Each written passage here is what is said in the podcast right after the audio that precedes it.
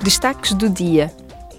Hoje tem início uma nova sessão plenária do Parlamento Europeu em Bruxelas. Os eurodeputados debaterão os últimos acontecimentos na Hungria sobre alegadas violações do Estado de Direito e dos direitos fundamentais, bem como o congelamento de fundos da União Europeia.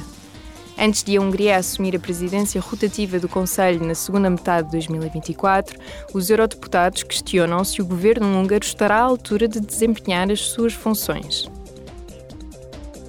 Amanhã, os eurodeputados adotarão a sua posição sobre a proposta para fornecer urgentemente munições e mísseis à Ucrânia e ajudar os Estados-membros a repor as suas reservas.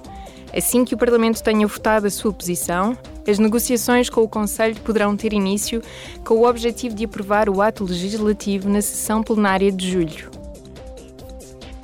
Também amanhã, os eurodeputados apelarão a uma estratégia coordenada da União Europeia contra a ingerência estrangeira, a manipulação da informação e os ataques à democracia, especialmente por parte da Rússia e da China. O objetivo é proteger as eleições europeias e aumentar a resistência da União Europeia a esses ataques.